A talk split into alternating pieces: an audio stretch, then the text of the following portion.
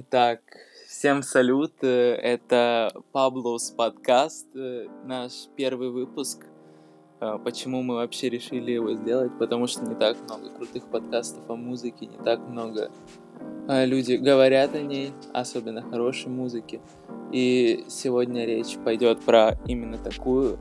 Мы решили запилить это специально в юбилей, точнее не юбилей, день рождения альбома Kanye Уэста «Иисус», и сегодня у нас есть даже приглашенные эксперты. Это Канье Ветка, Ксюша Чикен. Привет. И э, Ильнур э, из Казахстана, который занимается продвижением э, крутой поп-певицы Лели и продвигает очень крутое музло, так скажем. Е, е, чек, чек. Сильно-сильно представил. Я просто Канье Вет. У нас сегодня будет такой примерный план, то что мы расскажем о Кане как о деятеле в целом и в какой точке он находился в момент создания альбома. Расскажем немножко про процесс создания, про всякие особенности, про тех, кто работал над альбомом. Чуть-чуть про визуал, обложку, тур, клипы и оценим общее влияние Иисуса на культуру и как альбом вообще ощущается спустя 7 лет после выхода.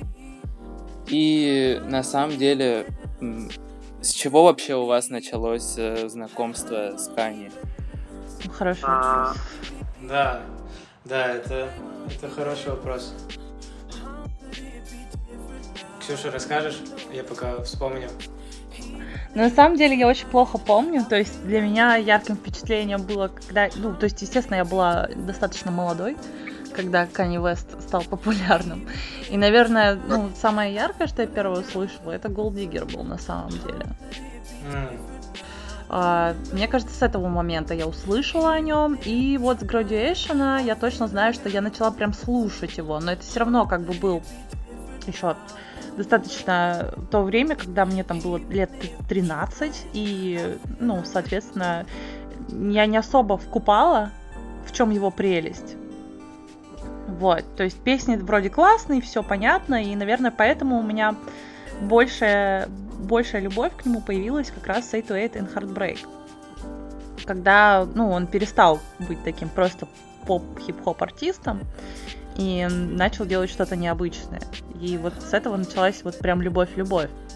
То есть до этого я слушала, слышала его, но это все такое было достаточно поверхностное. И после этого уже начала э, экспертный анализ проводить. А когда вот 808 дропнулся, ты не следила вообще за фидбэком, кто как реагировал на этот альбом? Потому что смешанные вроде, да, были отзывы.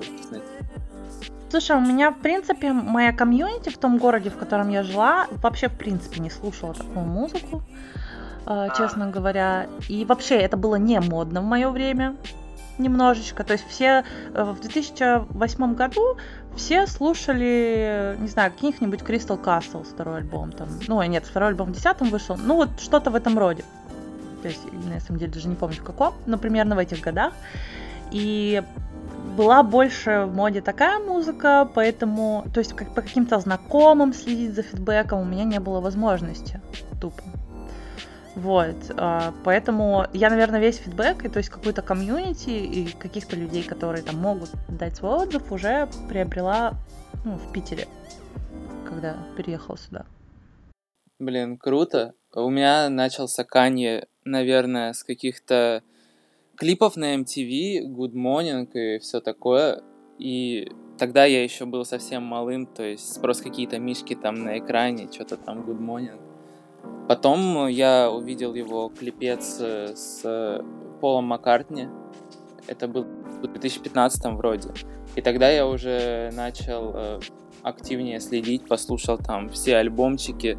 И как раз-таки с Иисуса начался мой путь. И первый трек, который я услышал, это был Send It Up.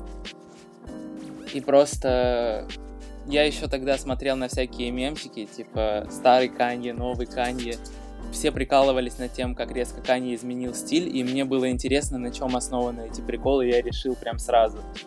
И еще такой прикол был то, что Иисус был залит в паблике Канье Уэста наоборот, и первый раз я слушал альбом именно наоборот. Прикольно. Прикольно. меня, у меня, короче, э, было так, что один из, короче, самых важных, наверное, моментов в моей жизни, это было тогда, когда мне э, старший брат передал свою, свою библиотеку музыки. Тогда еще никто, не было ни стримов, и никто, в принципе, не покупал музыку, все скачивали ее там с Зайцева и так далее. И у него была офигенная библиотека, там 3000 песен, все отсортированы, красиво написаны, и я пришел к Кане, я помню, через Джейми Фокса. Помню, мне нравился Джейми Фокс. И первый трек, наверное, который я послушал, это был Slow Jams. И потом уже после Slow Jams у меня зацепилось, и я начал все слушать, что было в Кане. Тогда, не помню, ну, наверное, тогда вот примерно и было четыре э, альбома. Вот, я начал все слушать подряд. Но, по сути, короче, Кани открыл для меня, в принципе, в целом, любовь к музыке до него я никогда там не увлекался, не следил ни зачем. Вот. Но хочу сказать, что, э, наверное, то, за что я его полюбил, это реально вот за Soul. С самого начала меня цепануло, типа, All Falls Down, типа, Spaceship, вся, вся такая тема. И, ну, после этого я прям начал по нему носиться. Причем все вот эти идеи, которые Канье преподносил, я бы не сказал, что он был каким-то новатором, но он просто э, очень хорошо склеивал чужие наработки и демонстрировал их массам, и при этом показывал свою личность, какую-то стоящую за этим. То есть Канье всегда был в первую очередь личностью, нежели музыкантом. Поэтому я его называю одним из самых классных проект-менеджеров. Project менеджеров Почему? Ну, потому что вот у него есть проект, есть идеи, он собирает классных, талантливых людей, которые воплотят для него эту идею, этот проект, э, и заставят mm-hmm. его работать. Поэтому он самый настоящий project менеджер То есть, ну, то есть он может принимать участие, вносить что-то в этот продукт, да, или проект. Но, типа, самое важное умение project менеджера это заставлять людей вокруг себя, свою команду, работать на максимум и находить таланты, ну, то есть, которые... Да. Поэтому вот мне кажется, что это его огромное, вообще, просто его личный, мне кажется, какой-то, не знаю, талант, что ли. Да, ну, вообще, мне кажется, э, что мы знаем о Кане, да, что он всегда лучше всего собирает вокруг себя э, разных людей и творит с ними вместе, да, он окружает всегда себя гениями. Но э, первую свою работу, мне кажется, он записал иначе. Когда он пошел на Def Jam, и от него ожидали там э, продюсерскую работу там с разными коллабами и фитами, он просто заперся и захерачил, ну, в основном, по-хорошему, э, альбом всего лишь там, ну, на каждом третьем или на каждом четвертом треке был фит. То есть это была больше такая сольная работа но и при этом это был такой, знаешь, э, represent чикагского хип-хопа. Ну да, да, да, стопудово, стопудово. Да. И вот э, на колледж Dropout, допустим, и Late Registration были соул-сэмплы, джазовые всякие мотивы, которые еще в 90-х продвигали Tribe Called Quest, mm-hmm. который активно продвигал Мэдлип и Джей Дила. То есть Кани нельзя назвать новатором в этом плане. Он просто взял тему и красиво ее привел в мейнстрим, так скажем. После чего вот этот э, урбан рэпчик э, э, с гангста мотивами стал потихоньку затухать. Да, да, да, да. Если вспомнить вот э, сэмпл Daft Punk и автотюнового T-Pain на Graduation, это по сути тот переломный момент, когда Кани отобрал вот эти две такие единицы и э, добавил в хип-хоп э, именно электронный звук. То есть э, ты говоришь, что это graduation был поистине инноваторским моментом его... Э, нет, э, он не был э, самым прям новаторским моментом, но он как бы э, давал понять, что скоро в хип-хопе будет гораздо больше электронной музыки. Да, и вот э, 808 это драм-машина Roland 808 и она пользовалась э, электронщиками еще в 80-х, но благодаря усилиям Кани она стала таким ну, толчком развития именно мелодичного хип-хопа, который при этом был лиричным и трагичным, э, но был наполнен электронным звуком. Мне нравится, как, знаешь, как э, альбомы Кани, они реально как такие снапшоты, скриншоты, короче, времени, э, что, что вообще творилось на музыкальной сцене. Типа, ну, Graduation, э, там в то время реально качал, например, T-Pain, да, он считался ну, просто, типа, э, каким-то, ну, чем-то свежим. И именно в Graduation э, должен был быть T-Pain. И всегда вот так происходит, мне кажется, с альбомом Кани, что он всегда запечатляет, что на данный момент происходит в музыке. Или же наоборот. А вот я не согласна тут, кстати, немного. Потому что, типа, как говорилось в песне Monster, а, My present is a present, kiss my ass, my, your... Ну, да. да, да, да. И вот это, короче, my, my future. А, your future is my present. Вот так. Да, да, да. Это, это больше, наверное, это больше, наверное, актуально э, говорить про э, раннего Кани. Ну, типа, сначала он актуально как-то двигал, а потом стал как будто на голову перешагивать всех в этом плане, и резко да. при этом. Просто, то есть он находил какие-то свежие идеи, которые еще даже не были в массах, и просто был неким мостом между андером и коммерческим узлом, так скажем. Потому что его схемы стали другие использовать. Ну да, ты знаешь, это я люблю всегда приводить э, в пример то, что все говорят, ну, блин, это же было до Кани, да, там, скажем, вот про тот же Изус, когда говорят, ой, были же дескрипт уже, да, прочее. Но смотрите, типа, вот у меня мой любимый пример это про Нирвану то, что была, была Нирвана, была группа Мудхани, короче. До них существовала, очень играла гранж крутой, типа такой трушный. Но почему-то все знают Нирвану, ну, типа, они, грубо говоря, ну, грубо говоря, по сути, Мудхани узнали только из-за Нирваны, потому что, да, это, типа, тру, трушная гранж, все дела, но популяризировали это гранж Нирвана. Ну, то есть, вот примерно такая же аналогия да, что а, до людей, до, кто донес до людей это? Разве, ну, что важнее? Тот, кто представил эти идеи массам и более э, красиво адаптировал это под массы. А то есть, на самом деле, учи, научиться, ну, то есть, если в плане как Кани, он повторял этот трюк много раз, и мне кажется, что как раз его умение типа, находить что-то супер классное, свежее, и то, что ну, прям зайдет по венам всем в итоге, там, рано или поздно, грубо говоря. А это тоже такой талант. Это, пожалуй, один из его главных талантов, но время Э, я думаю, что не музыка была главной фишкой Кани, а то, что он был тем наивным пареньком, который всегда оставался искренним для аудитории и мог э, совершать поступки, которые могут показаться э, детскими, нелепыми, и не стеснялся этого, ходил там в одежде, которая ему нравится, говорил, что ему нравится, когда вот он даже про Джорджа Буша высказался на телевидении. George Bush doesn't care about black people. Вот, вот.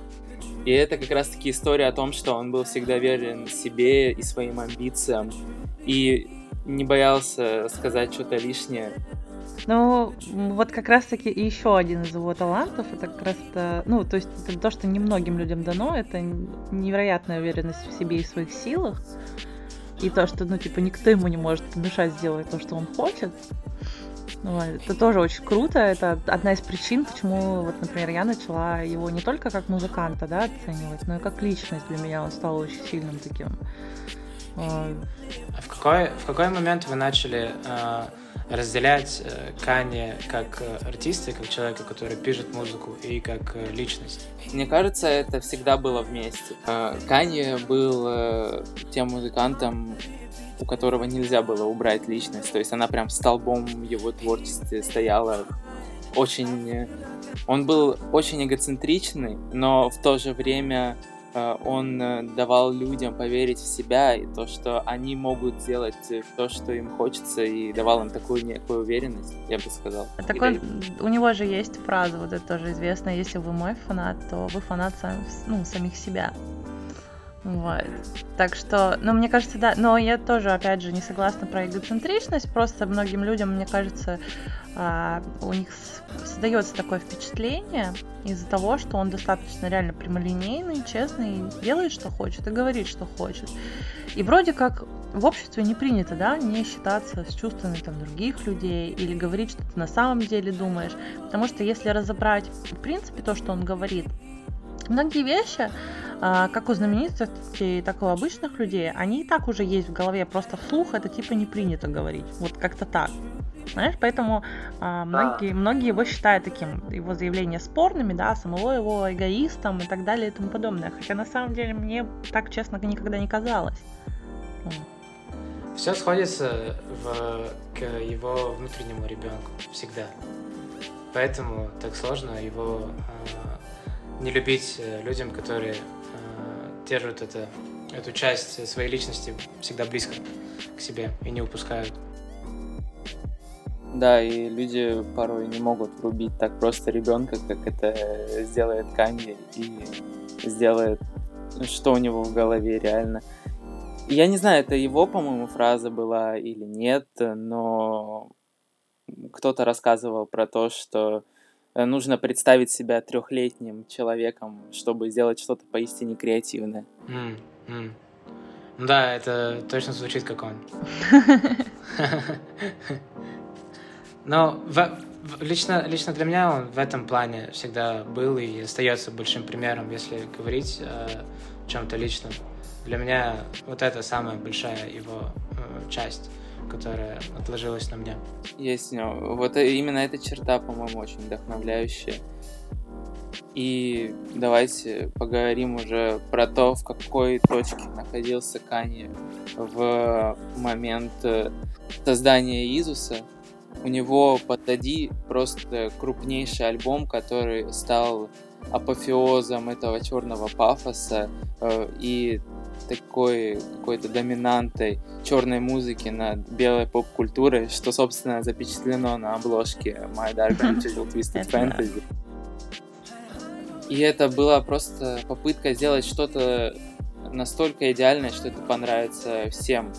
И Кани, так сказать, просто переосмыслил э, чуть ли не весь хип-хоп, начиная там э, сэмплами всевозможными, заканчивая э, безумным э, вокодера автотюновым завершением Runaway. И mm. читается таким неким э, перфекционизмом. Я в целом не согласен, мне не особо нравится этот альбом а именно по звучанию, но я понимаю, почему он настолько... Друг, ты шутишь. Не, не знаю, я люблю тоже uh, My Beautiful Dark Twisted Fantasy, потому что это реально апофеоз всего типа прекрасного, что он хотел сделать. Mm-hmm. Вот, в принципе, и сделал. Вот. Ну, я как бы считаю, что не зря он и в альбоме десятилетия на первых местах, да, был. И... Ну, то есть у него есть причины, есть причины, почему это так. Но на личном уровне, да, можно воспринимать его, ну, не так. Да, я, я опять-таки, то, это только про личное мое восприятие истории. Я понимаю, почему это легендарно и все такое. И, в общем, э, и после My Dark Beautiful Twisted Fantasy стало интересно, а что же сделает Канье? Э, будет ли он дальше писать такие вот э, громогласные хиты, которые опять там будут восхвалять на Руме? Да, слушай, я просто думаю о том, что он бы, наверное, ну, типа, он бы очень плохое решение бы принял, если бы попытался сделать что-то похожее или что-то еще, типа, круче, но такое же. Ну, то есть, это бы было самое неверное решение, мне кажется, собственно. И нужно сделать какой-то следующий шаг, э, и еще... И непонятно, какой будет этот следующий шаг. И как он говорил, э, когда выходил э, late registration или что-то такое, то, что College Dropout 2 не будет. Вот. То, что он никогда не хотел повторяться, и стремления какие-то push in the bounds, так скажем. Он всегда хотел разрушить рамки вокруг себя творчески пробовал э, и искал то, что потом люди пытались э, накрутить и выкрутить еще несколько лет, как 808 э, Heartbreak, так и My Dark Beautiful Twisted Fantasy. Да. Да. Ну, то есть, мне вот кажется, что Изос особенный, потому что он, ну, то есть, точно над ним работал уже, ну, как бы, эта идея возникла, в принципе, уже во время My Beautiful Dark Twisted Fantasy, потому что My Dark, блин, My Beautiful Dark Twisted Fantasy очень очевидно, э, мне кажется, для Кани был вот этим апогеем. Ну, то есть, апогеем черной музыки, да, и вот вот этого всего красивого, то, что он создал, потому что он его преподносил буквально как искусство. И нужно было вот эти, да, рамки разрушать. То есть, а как он, он же, ну, то есть даже была такая фраза, по-моему, что он представлял себя как волк в овечьей шкуре. И тут он как бы снимает эту шкуру и показывает нам Изус. Одна из э, моих любимых фраз э, Кани из всех его интервью, это когда он сказал «Every time I talk, it's a crack in the matrix». И мне кажется, вот именно вот таким вот настроением, именно вот с этим настроением он и записывал Иисус. Но, э, наверное, Давид больше расскажет про это. Он находился примерно в таком состоянии же, да, когда ему просто уже надоело, что ему что-то вообще способно диктовать, как он должен двигаться. Да, и это как раз-таки он же делал кроссовки в тот момент. Э, ну, не знаю, э, с Nike он делал кроссовки. Да, да, да. И как раз-таки тогда начались разговоры о том, что да, как он может делать там одежду, он же не дизайнер. Э, и, по-моему, Изус был как раз-таки спровоцирован этим чувством непринятия э, э, людей того, что Канье может делать то, то что ему хочется. Ну, мало того, что э, мало того, что люди со стороны не принимали, то есть люди, которые ожидают, по, по идее, от Кани только хорошую музыку. Ну, никому нафиг не нужно было там, чтобы Кани ну, делал одежду. Мало того, что его не принимала эта сторона, так его еще не принимала внутренняя сторона fashion. У него были проблемы там с Nike, да, у него, ну, попортились отношения, э, когда выходили Red Octobers. Э, ему сначала Nike говорит, типа, э, мы не знаем, когда они выйдут, а на деле Nike говорил всем другим магазинам, типа, если вы хотите Red Octobers, то вы должны еще взять 10 других пар. И на фоне этого, а потом, когда он пытался, типа, зайти в fashion и ходил в Париже такой, разговаривал с людьми, пытался нетворкиться, ему тоже начали диктовать правила. Он пошел как-то раз, короче, на, на, э, в салон, э, на показ Сен-Лоран, и ему э, чувак из Сен-Лоран говорит, если ты хочешь пойти на мой, на мой показ, то ты не можешь идти на Живанши и не можешь идти на Селин. И именно, именно, именно, короче, такая тема, мне кажется, его бесила сильнее. Да, всего. я слышала эту историю, а он еще потом говорил, типа, блин, Рикардо Тиша, типа, мой друг, какого черта я к нему не пойду? И все вот эти ожидания мира от Кани, типа, и что они все хотят. То есть, ну, даже вспомните, когда а, Кани давал интервью уже при выходе Изуса, и там все практически интервью было у Зейн Лоу.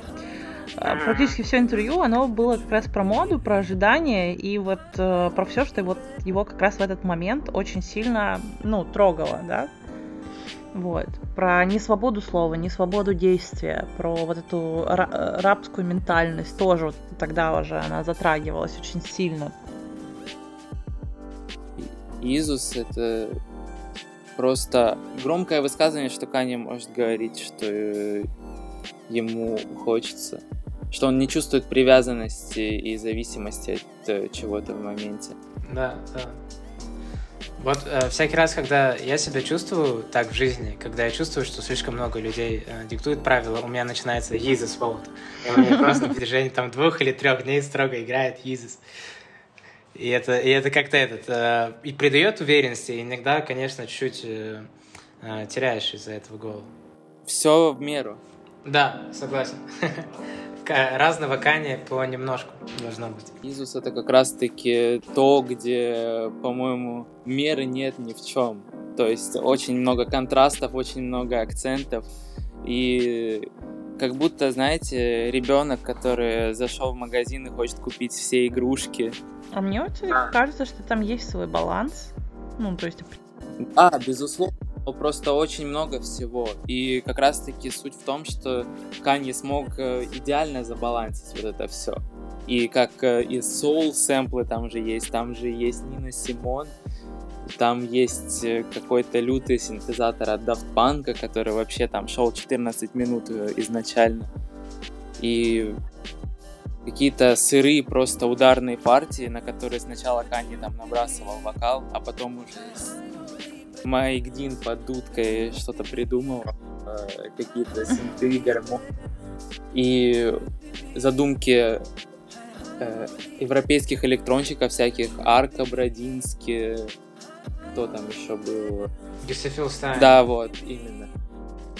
И то вот это какой-то контраст между старой музыкой, между чем-то новым, запредельным, какой-то неизвестной клубной сцены андеграундной, которую там еще никто не признает особо. Ну, точнее, есть свое признание, но оно не было таким, как это случилось после выхода.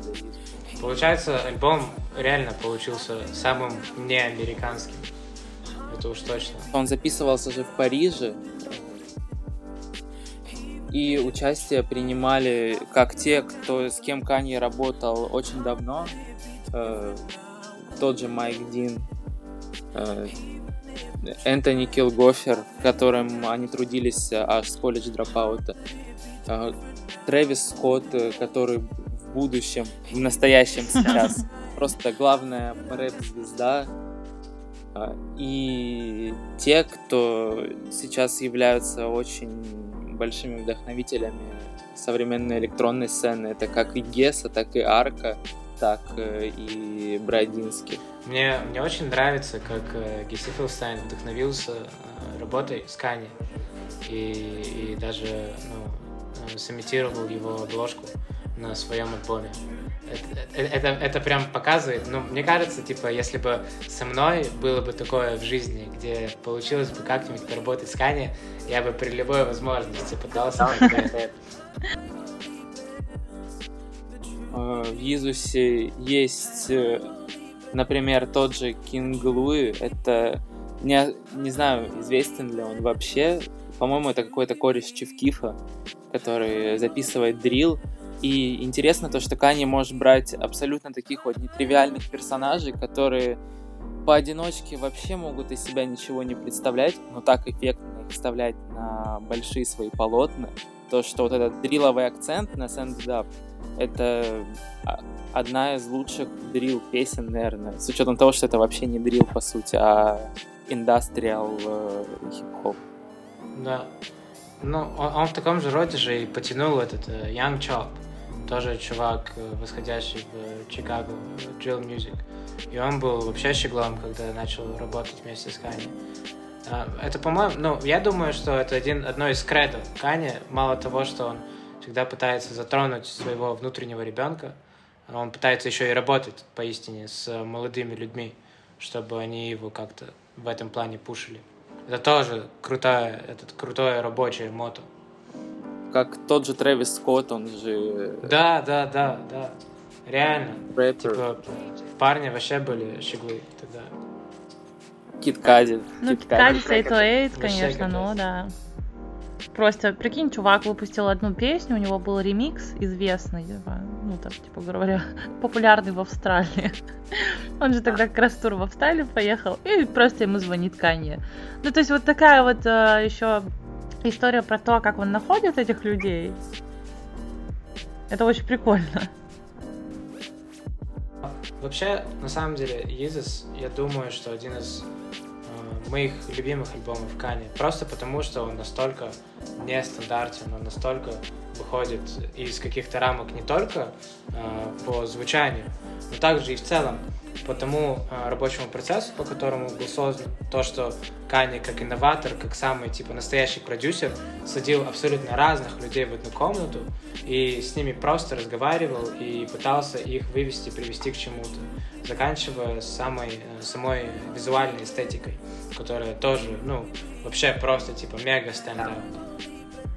Ну, вот, кстати, насчет того же, что-то мы затронули чуть-чуть 808, и вот мне кажется, что у Изуса есть несколько сходств с более ранним 808, да, и Heartbreak, потому что оба альбома поразительно реально отличаются от предыдущих, да. Охренеть как. Просто, как будто они отрезают одну эру от другой. Ну, то есть прям вот совсем. Они были немного более малозаметными, потому что у них, ну, как бы, они... Они нестандартные были максимально. Да, то есть они не такие не тональные произведения, и они Да. не так сильно зависели от текстов песен, например. Ну, мне так кажется. То есть там была идея в музыкальности, а, в парадигме, в подаче, в идее. То есть, ну, такая-то общая какая-то вещь. Мне кажется. Мне кажется, тексты, тексты, как и звук, отражали состояние Кани в момент записи. Если на 808 у нас был потерянный человек, который э, понял, что он просто продукт потребления, и что его покинули все близкие, что у него нет друзей, и он просто публичная личность. А на Изус э, он э, отвергает э, все какие-то предрассудки людей, что и в- слышно, и в звуке. Вот. Тотальное осознание своей мощности, на что он реально способен. Как, э, как э, продюсер, как э, музыкант, да, как личность. Да, да, да, однозначно. Да. Однозначно. Соглы. Давид, а, а- а что, что тебе больше всего нравится в Jesus? Мне кажется, самый такой крутой момент это когда э, в самом завершении Bound 2, когда у нас вроде был альбом с таким жестяком, э, автотюном, э, драм-партиями, которые составляли как бы основную структуру композиции, то есть Канье записывался весь вокал на Изус, он был записан э, на просто драм-партии, потом уже все добавлялось потихоньку. И был быстро, то есть там, по-моему, за несколько часов все сделали именно. И когда уже все вот эти сырые эксперименты э, завершаются, перед нами Soul Канье, к- такой, знаете, модернизированный под э, реалии 2013 года. И причем трек по, своей, э, по своему значению, он ведь нереально сладкий. Это полное признание э, любви к его уже на тот момент жене, да, или будущей жене. Уже жене, наверное. Причем это Да, да. признание в таком есть это- духе старого Канье, Да, да, да, да, да. да. Которая сразу с тобой резонирует. Вот там строчка One good girl is worth a thousand bitches. По-моему, это одна из лучших строчек в хип-хопе. Теперь э, сравни эту строку со строками в I'm in it, когда он говорит типа Put my fist in her like a civil rights sign.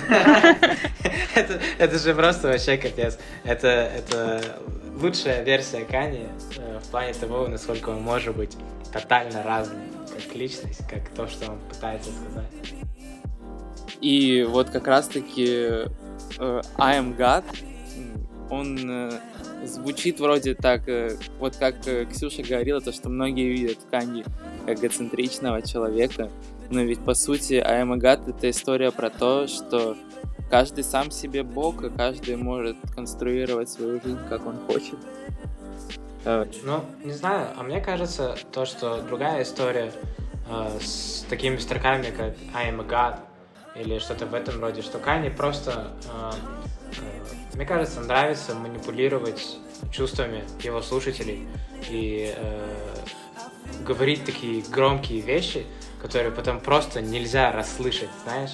Вот, по-моему, в I am a God есть строчка типа э, Hurry up, my damn croissants. да, про класс. Абсолютно нелепая строчка, абсолютно нелепая, но типа как только ты ее услышишь, все, ты ее никогда не забудешь.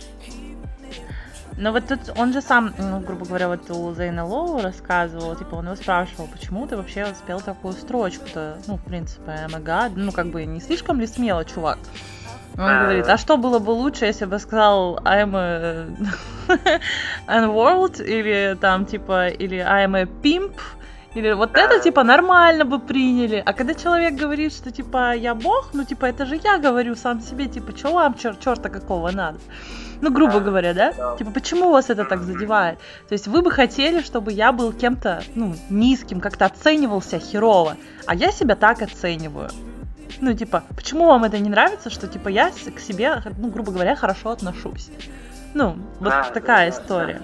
Что плохого в том, чтобы быть нарциссом? Тут скорее о том, что, ну, типа, почему люди не могут... э, ну, то есть надо же как-то, типа, для общества, вот опять же, понимая же эту тему, то, что я говорила, потому что нужно каким-то быть определенным для общества, в котором ты существуешь. И когда Кани то есть делает такие вещи, конечно, они сразу становятся controversial, да, спорными моментами.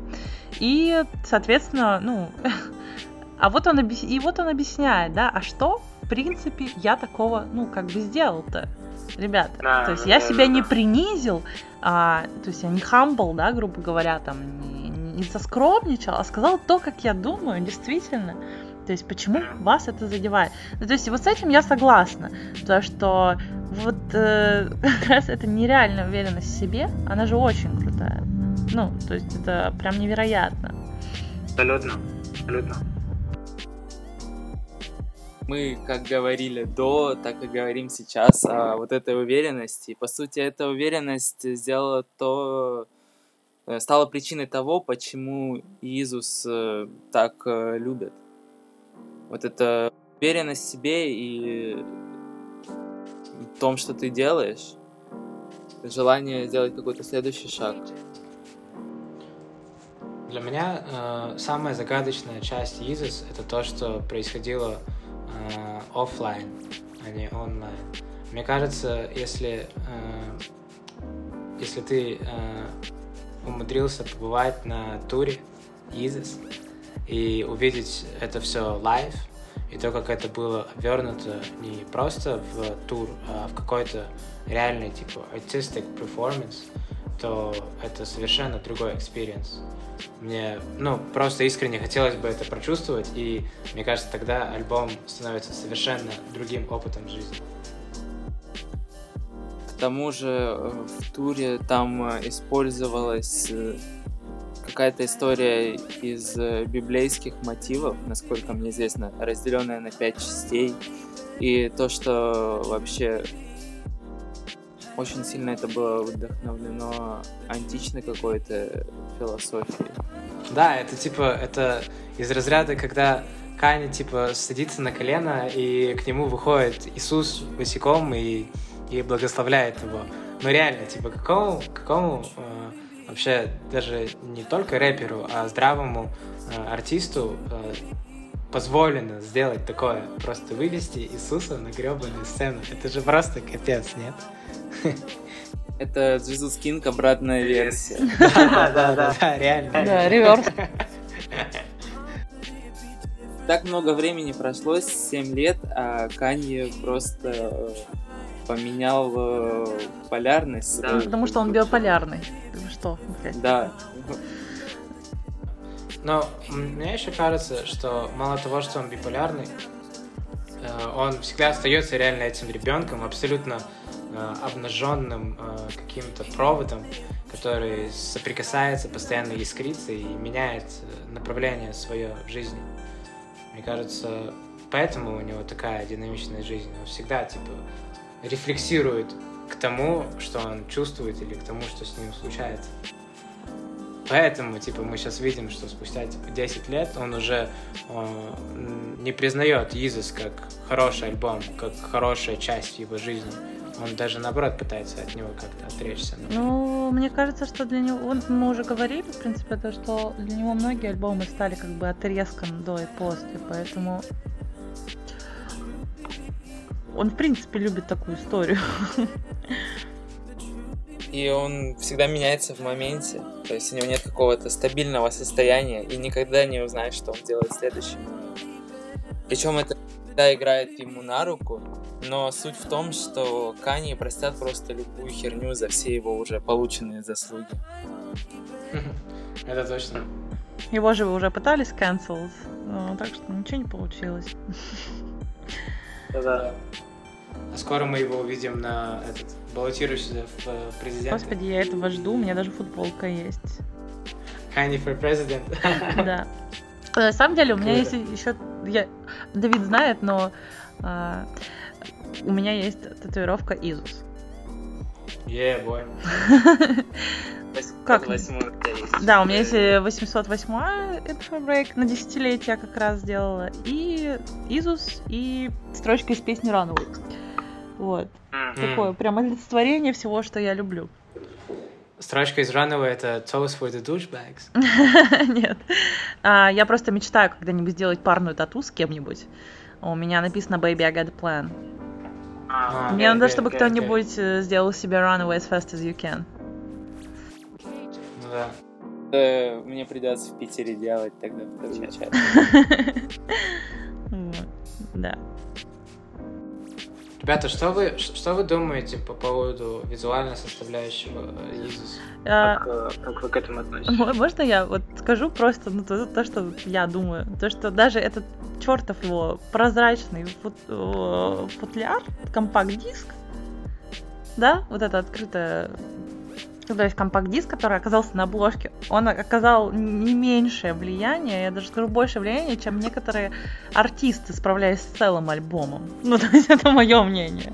То есть, а какую волну мерча, типа, а, спровоцировала, ну, то есть популярного мерча. Да, этот да, же да. тур.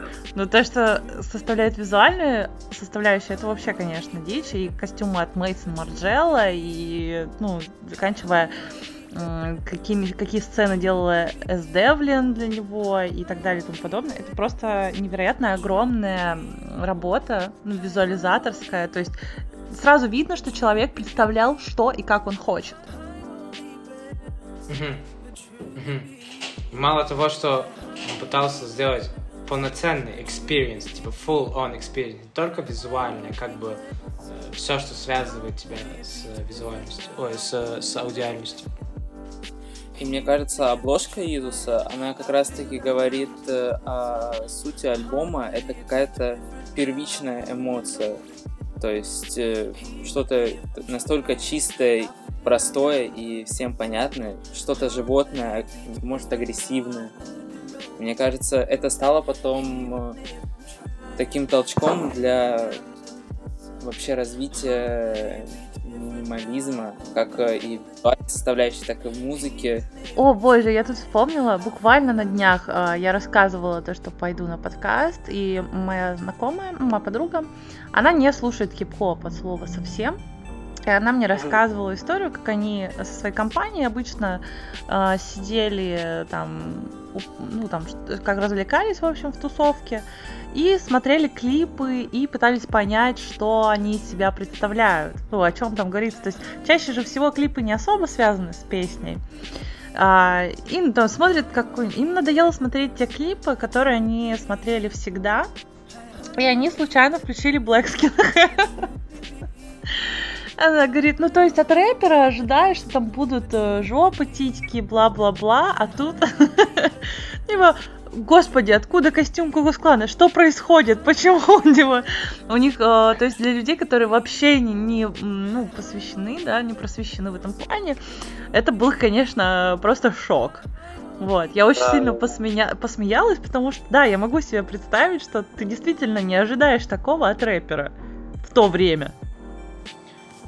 Да, и в целом ты типа не особо ожидаешь это от артиста э, любого жанра.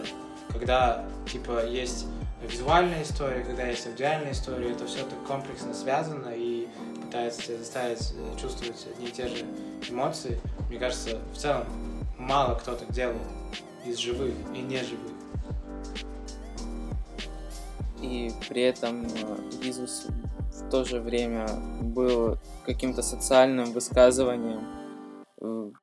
Куплет New Slaves, я считаю, это один из самых сильнейших куплетов в хапчике, потому что э, никто так э, смело не высказывался как о расизме, так и культуре потребления, и то, что любой артист, э, которого подписали условно на лейбл, пусть э, у него даже есть э, цацки, там, роликсы, тачки, он все равно остается все тем же рабом, то есть это новое рабство.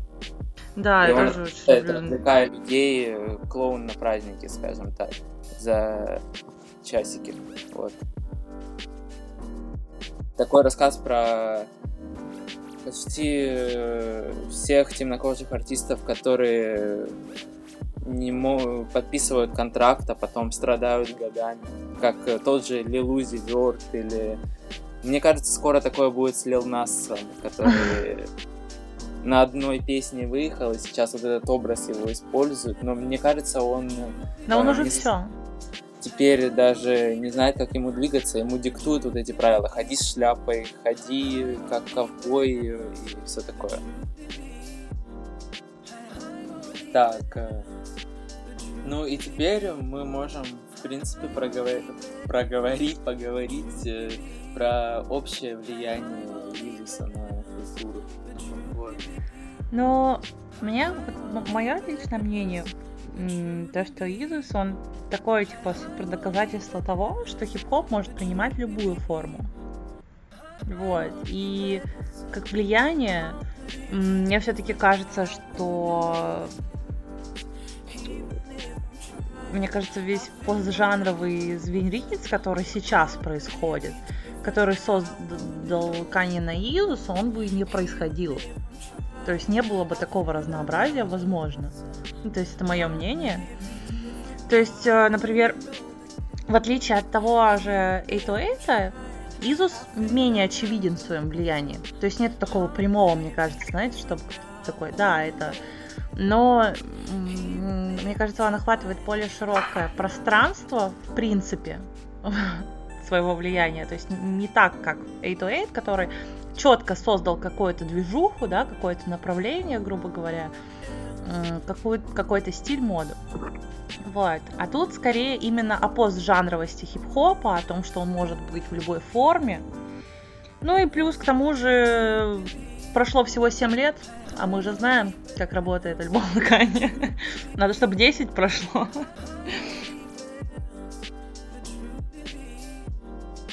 И э, этот э, такой индастриал звучок, по-моему, сейчас э, это является чуть ли не самым главным э, сейчас в музыке, потому что очень много людей, хипстеров особенности, слушают Deconstructed Club всякие, и это как раз-таки та музыка, которая проникла к ним благодаря Кани, по сути, еще 7 лет назад. Да, с этим тоже соглашусь. Вот. э, та же Софи. э, Софи вообще выдала в 2018 один из лучших электронных альбомов. И это некое продолжение Изус, только там скорее еще история о существовании трансгендерного человека в современном обществе. Вот. Кто не слушал, всем советую послушать. Очень крутой альбом, мой любимый электронный альбом. Да, я слушала. Ну слушай, это же Изус, по сути, это такой панк от, от хип-хопа. Да, и как раз-таки Каня говорил, что я позвал Daft Punk, потому что мне нравится э, приставка. Мне нравится. Да, это единственная причина, конечно. Но на самом деле, да. Сейчас же очень, ну, большинство даже рэп-битов, мне кажется, строятся на таком агрессивном, стучащем басу, ба- басе, простите, и который вот, в принципе, основа Изуса. И вот, вот, вот такая, типа, несогласие, или такой панк от хип-хопа, он сейчас, мне кажется, до последние пару лет очень сильно, ну, влияет, в принципе, на то, что производится, то, что есть уже. И вот э, я еще не договорил свою мысль насчет того, что в 2018 у нас же был просто праздник Playboy Картис, его Дейлитом. И по сути Дейлит некое продолжение Изуса в том плане, то, что он настолько а, минималистичный и обращается к первичным эмоциям человека и пытается резонировать со слушателем довольно нетривиальными способами, вот как в Кане необычные лирикс, э, всякие э, у Playboy Cardi это биты, где вот этот бас просто э, настолько часто повторяется, и вот эти цикличные припевы настолько часто у тебя в ушах звучат, что они превращаются в какое-то такое месиво, и тебе это нравится при этом. Вот. Мне кажется, ну да, э, полностью соглашаюсь со всем, что вы сказали. А, особенно насчет того, что э, типа хип-хоп может э, не иметь определенной формы, а уходить типа куда он захочет. Но еще, мне кажется, он заложил сам тур, сам перформанс, типа весь experience, он заложил какой-то то, какой-то тоже фундамент и придал, например, уверенность в каких-то артистах, например, типа... Как тот же Трэвис Скотт. Да, да, типа Трэвис со своим Astor World, типа с, с гениальным продакшеном, который также поддерживает, да, всю, весь месседжинг, всю э, эстетику его альбома. И, и вот, мне кажется, э, определенно вот эта вот комплексность, знаете, сложность э, работы э, и его представление, даже то, как, типа, New Slaves был представлен по всему миру, э, типа, играя там в разных странах, просто, просто лицо Кани на, на здание, это тоже, типа, огромное, огромное, огромное, ну, закладывает какую-то уверенность в артистах однозначно. Пока Давид скажет, я скажу, что э, этот Daily это тоже гениальная работа. Я тоже обожаю нереально. Блин, я тоже очень сильно люблю просто. Мне, знаете, что больше всего нравится? Типа, я не знаю, и вот, вот здесь вот я уже не знаю, что именно мне больше нравится. Сами биты или то, как, или то, как э, Карти использует адлибы в своих битах. Понимаете, о чем я? Часть битов, ну да. Да, типа, это, это, мне кажется, это вообще инноваторская тема. Это как раз-таки праздник э, того минимализма, который Канье отчасти демонстрировал на... Да, и вот... согласен, согласен. И вот э, то, что у нас сейчас популярны на пике своей славы, там такие артисты, как Трэвис Скотт, э, Playboy Carti, у которых в треках очень много синтов э, и вот этого шумного баса. И, mm-hmm. и популярны всякие артисты PC Music, э, Софи, там да, даже вот эти 100 гекс, которые сейчас э, просто все хипстеры обожают, это тот звук, который Канье вместе с Майк Дином, вместе с Рик Рубином, вместе с вот этими электронными продюсерами э, воссоздали на... Господи, ты вообще себе представляешь, какая-то команда мечты просто? Рик Рубин, Майк Дин. Как вы думаете вообще, если бы Йизу записывался, допустим, в 2020-м, кого бы на него позвали? Вот. Вот такой вопрос. Ой. Да, на него и а, тогда-то почти а. не думаю. В смысле, не на ты. Мне, если честно, сложно говорить, потому что э, в плане электронной музыки, особенно типа то, что происходит в Европе, я вообще не шарю. Поэтому лучше пусть э, Ксюша скажет за меня.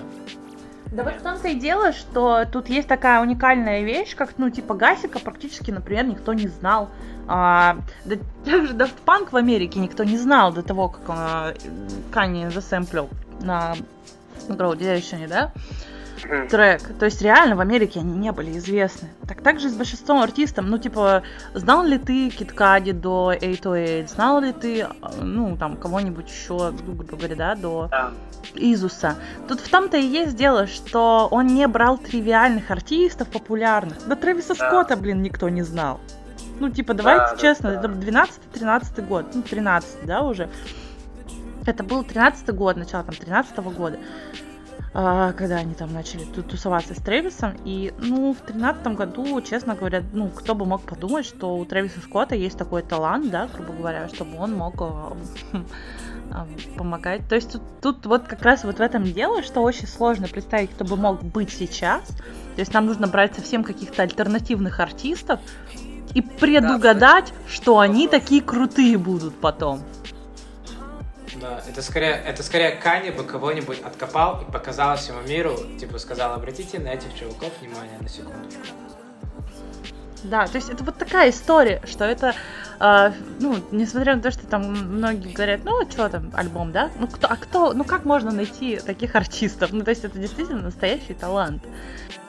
И вместе, чтобы это звучало органично, сбалансированно, и чтобы были всевозможные контрасты от э, вот этого соул-сэмплинга до э, индастриал бейса и всего такого на одном альбоме. Тогда. Ну, кстати, это на этом же альбоме меньше всего сэмплов. Я бы сказал, что их приличное количество. Ну, Нина Симон. Ну, в плане по, по, по сравнению с остальными, там же есть как раз оригинальные мелодии, которые, типа, только вот для этого. Если тут, типа, в большинстве своем это все равно была все сэмплированная история, то тут э, немного другая.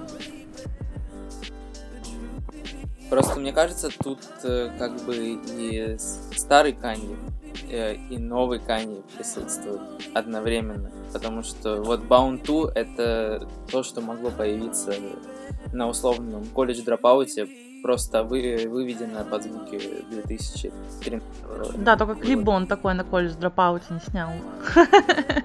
У него же столько дизлайков у этого клипа. Это же просто... Нет. Но реально, вот в момент, когда он выходил, вот вы просто зайдите на YouTube, почитайте комменты, там, типа, там все пишут, что это, блядь, за дерьмо? Что это вообще такое? Как это понимать? Типа, он что, трахает ее на мотоцикле? Ну, то есть, на самом деле, э, для 13 года даже. Это было типа что? Типа зачем? Ва? Еще и гринскрин. То есть, ну, это вот вся история и как бы всем непонятно, а, типа, что это было? Поэтому он достаточно много негатива вызвал. Еще Фонтана там 5 из 10 поставил, ну все. Да, Фонтана вообще ничего не знаю. Ну ладно, он Китси Гост хорошую оценку поставил, после этого я его простил. Ну, Китси Гост это же не настолько прям... Естественно, нет, но типа а понимаешь, вот, у меня тоже такое ощущение насчет тех же альбомов Кани или песен на альбоме, то, что у меня каждый момент разные песни становятся любимыми. Ну, то есть, абсолютно, у меня нету одной любимой песни на протяжении там, всех лет. У меня всегда, типа, я то слушаю, то есть я помню, когда я начинала слушать Изус, для меня там фаворитами были, наверное, New Slaves и I Am a God. Я не знаю почему. Потом Bound 2. Потом Send It Up. Я просто думала, умираю по Send It Up. Особенно от начала. Меня аж захват брало.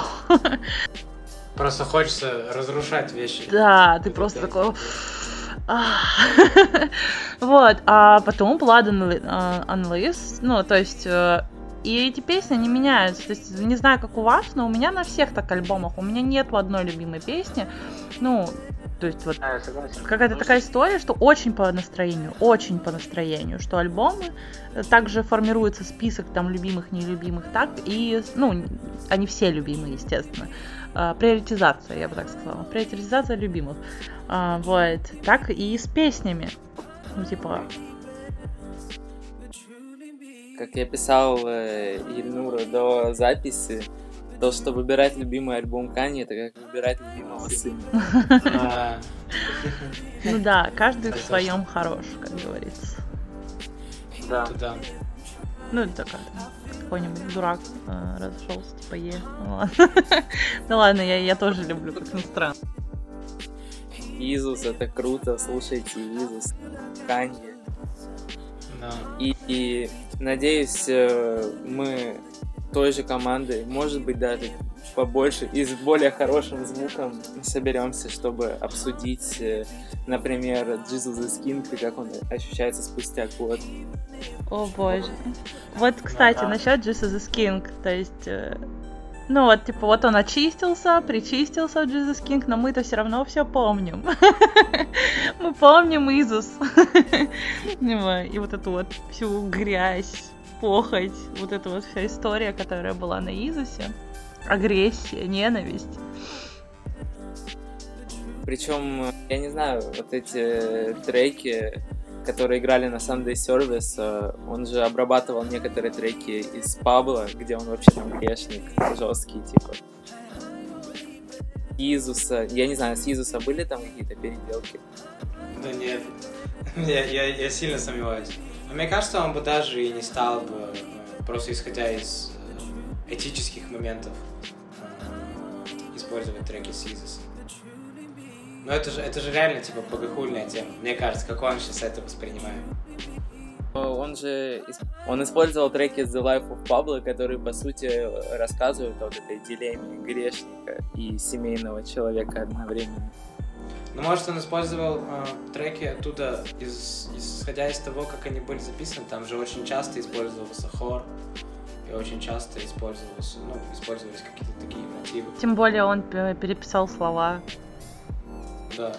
Да, вот, я как раз таки думал, были ли переписаны слова Иисуса, как бы они звучали, если бы их переписывали вообще.